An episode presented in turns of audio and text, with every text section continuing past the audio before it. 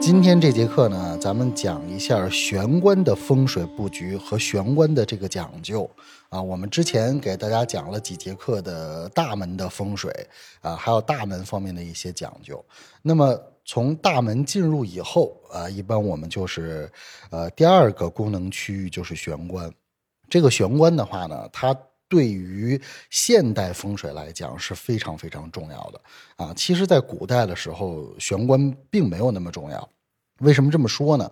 因为现代的建筑和古代的建筑是不一样的啊。古代一般都是这个平房啊，或者是院子啊、四合院这种啊。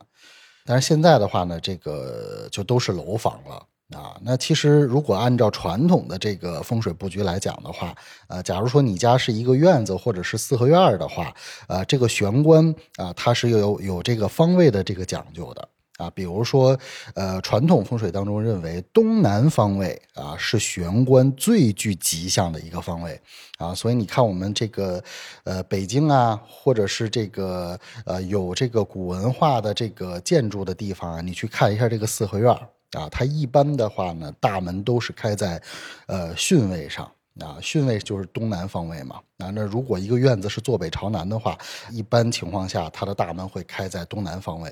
然后它一进大门以后，就是它玄关的那个方位。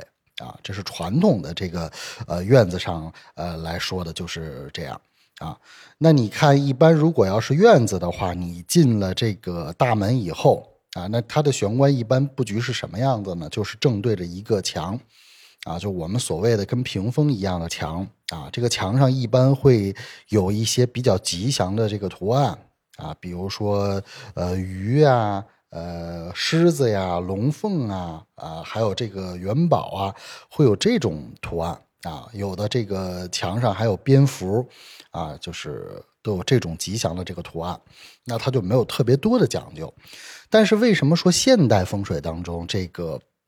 玄关它就很重要呢，啊，因为现代呢，呃，就是它这个屋子里边是有很多的这个房间的，而且它是都是在一个固定的一个区域当中，它没有院子那么大啊。所以呢，它这个玄关，你一进门的话呢，这个玄关就是起到了一个至关重要的一个缓冲的一个作用，啊，这个风水学当中有一句话，就说玄关的风水的讲究就是喜回旋，忌直冲，啊，有这样的一个说法，啊，就是说你一进门以后，你家的这个门是气口，空气从大门进入到你家以后，必须要让它拐一个弯儿，啊。这样的话呢，就是呃，它这个气呢啊，才能变得缓慢一些啊。如果你这个气直接就冲进去了，没有一个玄关的这个缓冲的作用的话，那就容易呃伤身啊，或者是破财啊。它有这样的一个说法啊。那么我们现代的这个家居当中啊，如果是大门直接对客厅或者阳台的话，那么就是说有的是穿堂煞。然后有的呢，就是说这个气流啊，或者你家的这个气就不聚，就直接被带走了。而且呢，你这个房子的居住的人，他的隐私也得不到很好的保护啊。所以说呢，这个前后相通的这种格局啊，对于风水来讲啊是非常不利的啊。那么玄关的定义和作用就是说，缓冲大门的公共区域。啊，和住宅中的私密区域的这样的一个空间啊，它就有效的融合室内外的空气啊。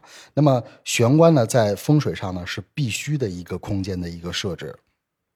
呃，我在看风水当中啊，经常看的大部分的这些户型啊，还有这个就是楼房啊，基本上玄关都不是很好啊。说实话，玄关都不是很好。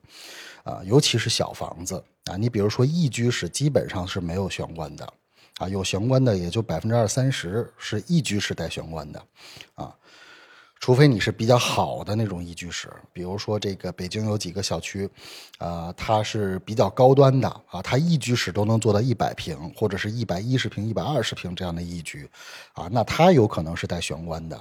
啊，那么如果是普通一点的小区，它为了节省室内的这个面积的话，它两居有的都是不带玄关的啊，那你就更不要说开间了。所以这种的话呢，一般你住进去以后就有一个现象，呃，什么现象呢？就是呃，钱花的很快啊，钱花的很快，因为你家气不聚嘛。还有一个呢，就是说它影响人的这个念头啊，影响人的心情，就是思绪啊。比如说你坐在家里边的时候呢。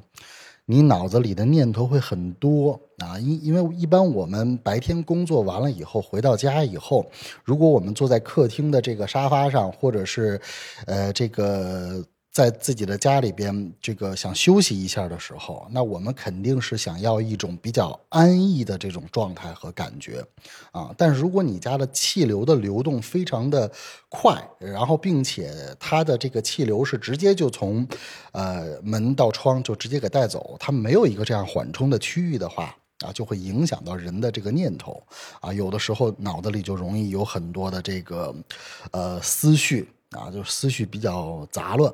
啊，它有这样的一种对人的这种影响啊，所以就是说玄关呢就比较重要。还有一个呢，就是我在看风水的过程当中遇到的一些比较奇怪的事情啊，其实也不能说奇怪的事情，就是不太讲究啊，它跟现代人的这种生活方式都有很大的关系。我举一个例子啊，比如说呢，在两三年前的时候。然后呢，我去给一户人家看风水，看风水以后呢，就是呃进到他们家里边，就是装修啊、户型啊都没有问题啊，房子也挺好的。这个看风水的人呢是年轻人啊，两口子也挺好的啊，人也挺好的，呃，挺敞亮的两个人啊，呃，八零后啊，就是结结完婚以后，两个人过的小日子挺美满的。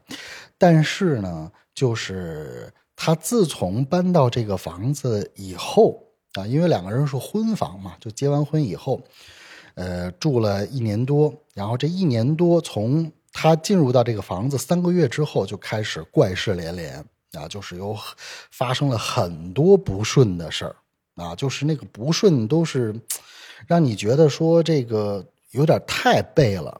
啊，就是就干干什么都不不顺，他就找不清楚原因啊。然后你看运势吧，运势也也没有什么太大的问题，然后就去他家给他看风水。呃，如果你从户型上看，然后从布局上看都没有问题，但是问题就出在了玄关上。为啥呢？一般我们在玄关都会摆一些画儿嘛，或者是有一些装饰。他家的这个玄关的这个装饰墙。做了一墙的骷髅，然后中间呢还有一个大的这个骷髅头啊，就正对着这个门啊，就全是骷髅啊。他可能是这个觉得这个比较比较时尚啊，还是说这个骷髅，呃，是有什么品牌的寓意啊？啊，这我不就不清楚。反正他就是喜欢这个东西，啊，弄了一墙的这骷骷髅，而且还是金属的，然后看着呢倒不吓人。啊！但是你就一进门，因为你第一眼看到这个玄关呢，你就觉得很古怪。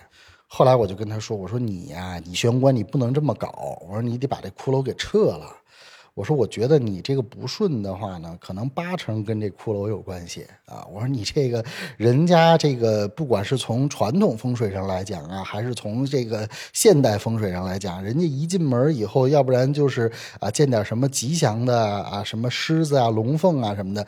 我说你觉得这个很俗的话，你可以不搞啊，你弄点这个欢快喜庆、寓意好的。我说你这一进屋弄一墙骷髅，你这你早晚出门你能好得了吗？然后他说：“哦，也是哈。”他说：“我没没想那么多。”我说：“那你就试试，你把这个骷髅呢，呃，这个给它换一下啊。你要想装饰呢，你就弄点寓意好的，对吧？你挂一张百福图啊，对吧？虽然百福图也有点这个有有点俗气吧，但是呢，你你弄点寓意好的，对吧？呃，现在的这个网上很多这样的装饰品。后来他就听我的，他就把这个。他这个骷髅墙就给撤了啊！撤完了以后呢，就是呃，后来呢就摆了点什么这个寓意比较好的这种呃，类似于什么这个元宝啊啊，这个聚宝盆啊啊，就这些也是有点迷信吧啊，就是比较信这些。然后他就是说，从他这个骷髅墙撤了以后，他就再也没有这些古怪的这个事儿发生啊。这个其实呢，呃，确实是有这样的一些影响。啊。这个以后我们如果开这个鬼怪专题的这个课的时候，我再给大家讲啊。它是有这种吸引力法则在里边的啊，所以尽量不要弄这种寓意不好的图案给它摆在这个玄关啊啊，这是一个呃要讲的一个点。感谢您收听小尹说艺，您的点赞、订阅和分享是对小尹最大的支持。